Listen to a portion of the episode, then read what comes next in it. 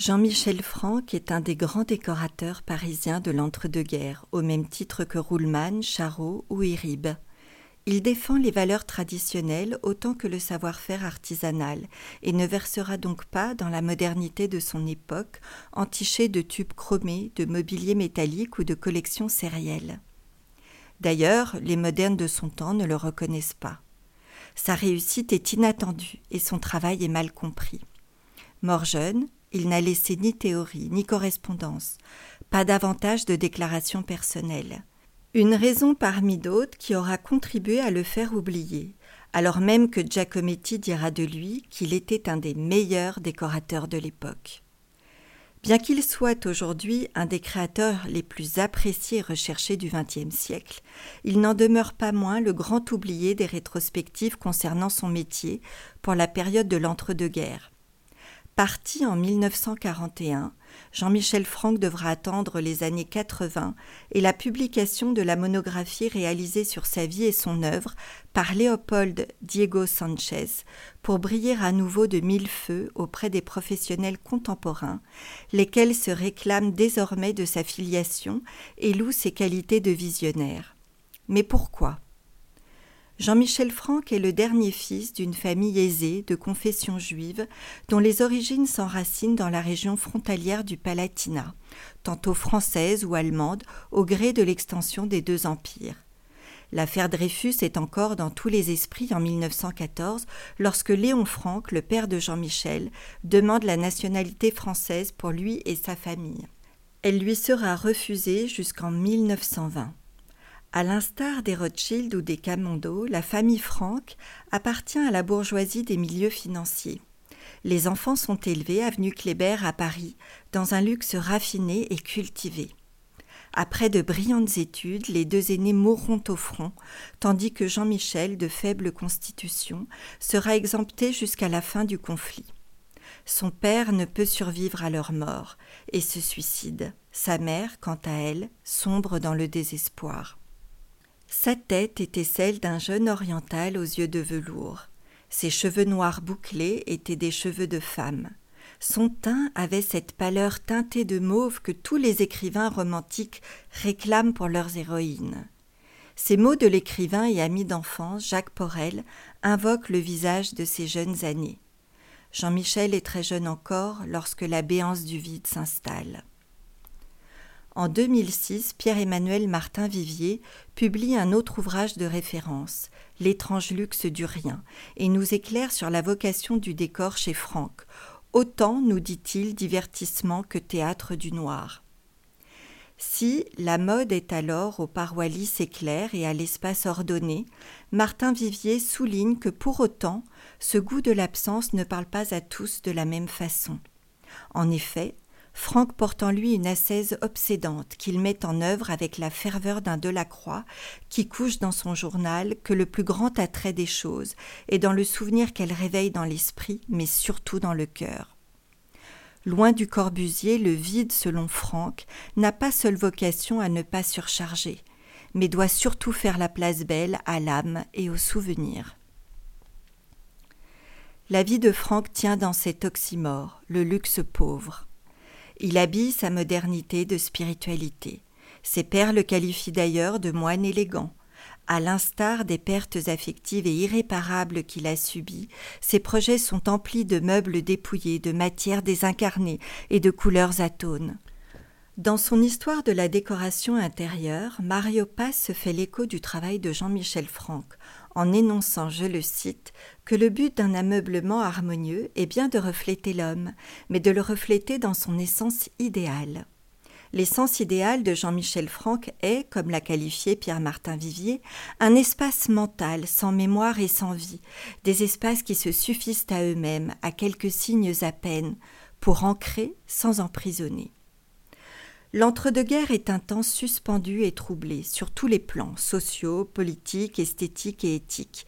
C'est une période où l'héritage des survivants de la Grande Guerre n'est autre qu'un socle de valeurs ébranlées et une urgence à vivre.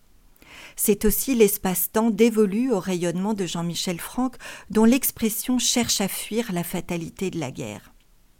L'écrivain sulfureux Maurice Sachs, ami de Franck, décrit bien l'atmosphère de cette époque. La paix de 1919 annonçait une paix éternelle. Paris était le centre de l'orgie heureuse du monde et la bourse était le baromètre d'une richesse chaque jour croissante. Prospérité sans pareil qui allait nous donner sept ans d'une euphorie extraordinaire.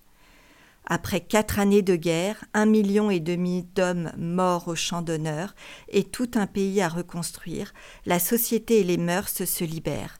La jeunesse entre à corps perdu dans les années folles. Paris attire les artistes et Jean-Michel Franck n'est pas en reste. Il sort au théâtre, à l'opéra, se rapproche des avant-gardes de son temps. Il s'entoure de politiciens, d'intellectuels et d'écrivains qui favoriseront son essor en le laissant décorer leurs intérieurs. Il y déploie à loisir ses talents de mise en scène et crée souvent en revisitant l'existant qu'il adapte à sa vision des choses. En 1921, l'écrivain Maurice Martin Dugard le qualifie déjà, après la visite d'une de ses réalisations chez un ami commun, de petit ensemblier qui commence à faire fureur à Paris. Ce n'est alors pour Franck qu'un simple passe-temps, qui lui vaudra pour longtemps la mise au banc de la Société des décorateurs de métier, qui ne le reconnaissent pas comme un des leurs, mais le voient plutôt comme un mondain qui s'amuse, un amateur sans qualification.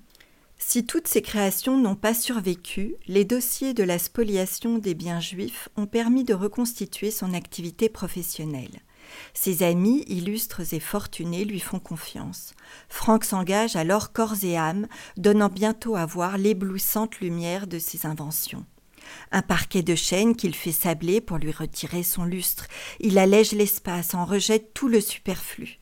Il recouvre les meubles de cuir et de soie, mais aussi de toiles moins nobles comme le jute ou le moleskine, simple coton recouvert d'un enduit flexible. Il affectionne particulièrement le plâtre, la paille, le graphite, le gypse ou le mica pour ses marqueteries. Ses couleurs de prédilection sont le beige et le blanc. Chez Franck, l'éclat est sourd et mat. Il aime les matières autant que les objets. Ses créations requièrent l'accès à des matériaux très divers et à des savoir-faire nombreux et précis, ce qui le fait se rapprocher des établissements Chanot, une des nombreuses menuiseries et bénisteries du faubourg Saint-Antoine de l'époque. Adolphe Chanot est fin d'esprit, d'une grande sensibilité artistique et très professionnelle. Il est à la tête des ateliers de la rue Montauban à Paris, alors parmi les plus réputés de la capitale. La maison Chanot s'approvisionne en bois de plaquage auprès de fournisseurs divers, près d'une trentaine d'essences différentes, rien que pour les bénisteries. Il y a aussi le parchemin, les cuirs et le galuchat. Puis les passementeries et les tissus. La grande expertise technique d'Adolphe Chanot fera de lui le collaborateur idéal. Il est le grand tatou de Franck, car il donne corps à toutes ses inventions. Leur partenariat lui apporte la reconnaissance tant attendue comme professionnel de la décoration. Chanot ne sera pas en reste et verra son entreprise se développer grâce à la grande créativité de son associé. Combinaison gagnante qui voit affluer des clients hors du cercle des proches, des commandes pour l'étranger et plusieurs partenariats comptant une longue série de très grands artistes que Franck a parfois découverts avant leur notoriété. Un article du journal La Flèche de Paris l'évoque ainsi. Comme jadis Mansart s'entourant de Lebrun, Quasvox, Boulle, Van Jean-Michel Franck a groupé autour de lui, en tant qu'artisan, les meilleurs des jeunes artistes actuels. Christian Bérard, Salvador Dali, Giacometti, etc. Franck reconnaîtra toujours l'apport extérieur dans ses réalisations et saura valoriser ses collaborateurs.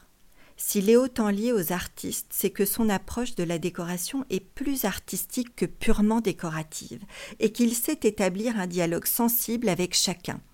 Sa première collaboration artistique est avec le sculpteur Henri Laurence. Il lui commande des appliques ovoïdes en plate pour la villa Noailles de Hyères. Giacometti avait une admiration totale pour l'œuvre de Laurence, ce qui l'aura probablement décidé à travailler à son tour pour Franck.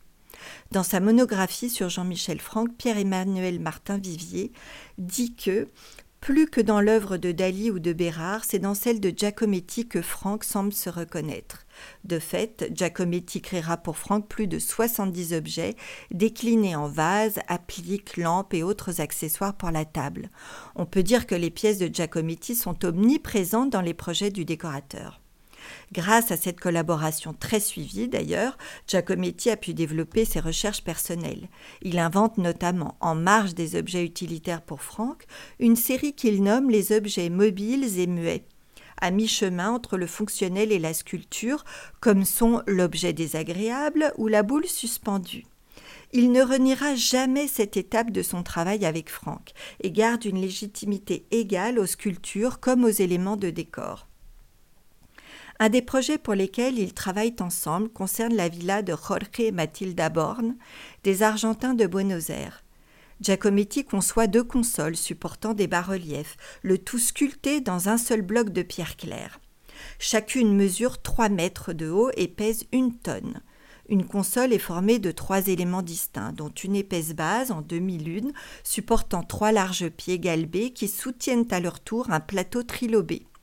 Un support en croisillon retient un bas-relief rectangulaire au bord convexe, figurant des femmes en mouvement, longilines et dénudées. Suivra l'appartement de la famille de parfumeurs Guerlain.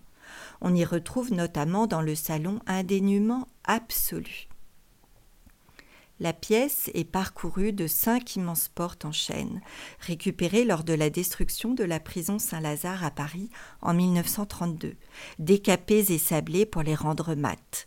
Une cheminée 18e demeure la seule pièce de mobilier de cet espace, ainsi que deux canapés sombres qui se détachent sur des murs tendus de parchemin en peau d'âne. L'âne préféré au mouton, car plus ambré. Giacometti fera travailler son frère Diego, qui nous laisse ce témoignage. Alberto et moi nous occupions d'éléments de décoration, boutons de porte, rampes d'escalier, mais surtout du luminaire, avec beaucoup d'utilisation du plâtre. Franck aimait beaucoup le blanc, le plâtre, le parchemin, la paille, le beige. Pour les appliques et les lampadaires, Franck utilisait des abat-jours de couleur qui ressortaient sur le blanc. Franck collabore également avec l'architecte Paul Rodokanaki, un Marseillais d'origine grecque. Ils ont en commun l'attrait de la sobriété et réaliseront une pièce de mobilier, le fauteuil Rodot, qui deviendra un classique des aménagements du décorateur. Il collaborera aussi avec Christian Bérard, dont il aime la figuration mélancolique et les paysages désolés aux couleurs lumineuses. Ils ont en commun des sensibilités qui s'accordent pour restituer une atmosphère donnée. Il fait appel à Bérard, scénographe de son état, pour mettre en scène les produits de la boutique Institut Guerlain à Paris. Chêne sablé et travertin accompagnent les décors de Christian Bérard, qui tend le plafond de tissu jaune, puis dessine en trompe-l'œil à l'aide de galons et de tissus découpés noirs, gris et blancs un ensemble de moulures et corniches. Il réutilise cette technique pour figurer les portes surmontées de frontons triangulaires. Grâce aux entrées d'Adolphe Chanot dans les milieux possiers de Londres, où il a travaillé après ses études aux Beaux-Arts, il fait découvrir le galuchat à Franck qui le remet à l'honneur en gainant les meubles de ses décors. Le galuchat vient de Chine, c'est de la peau de requin de mer à gros grains ou de la roussette pour le petit grain. Très en vogue au XVIIIe siècle, les Anglais en sont les premiers importateurs. C'est un certain Jean-Claude Galuchat qui en redécouvre la technique au XVIIIe et grâce à son office de maître gainier met au point un procédé de tannage à base de graisse et de pierre ponce pour en adoucir le rendu. Puis ce matériau disparaît complètement jusqu'en 1910.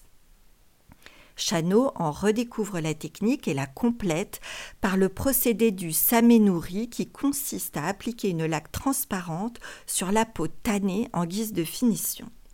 Chanot fait également breveter en 1928 un procédé de papier peint qu'il a mis au point avec de la paille. Toutes les inventions de l'un déclenchent la créativité de l'autre, et Franck proposera à son acolyte des applications inattendues de ces inventions. Il fera réaliser notamment en 1930 une pièce entière uniquement marquetée de paille. Il crée aussi un meuble bar à deux vantaux dont le plateau escamotable reçoit une marqueterie de paille à motif rayonnant. Si Chano n'a pas idée de développer ses créations pour lui-même, Franck s'en charge et met en place une production de meubles d'atelier qu'il commercialise. La société est florissante et compte 50 ouvriers et dessinateurs. Arrêtons-nous un instant au cœur de ces années fastes et entrons rue Montauban. Au rez-de-chaussée se trouvent les ateliers de menuiserie et de boiserie. Au premier étage, les ébénistes et les gainiers travaillent les bois de plaquage et les pots. Des spécialistes se répartissent les secteurs très spécifiques du galuchat et du parchemin. Le travail de la paille, qui dépend de l'ébénisterie, est dévolu à une équipe exclusivement féminine. Un autre bâtiment reçoit l'atelier de tapisserie. Les garnitures en cuir sont confiées à la maison Hermès. Un bâtiment isolé de la cour verni et laque les meubles. Une succursale abrite le showroom et le bureau d'études. Pour le plaquage de certaines pièces en ivoire ou en mica, l'entreprise fait appel à des sous-traitants. Il en va de même pour les broderies de cuir, les tapis ou le travail du bronze. C'est ailleurs aussi que l'on sollicite les empailleurs, les polisseurs, les marbriers, les fumistes, les teinturiers, les céramistes et d'autres encore.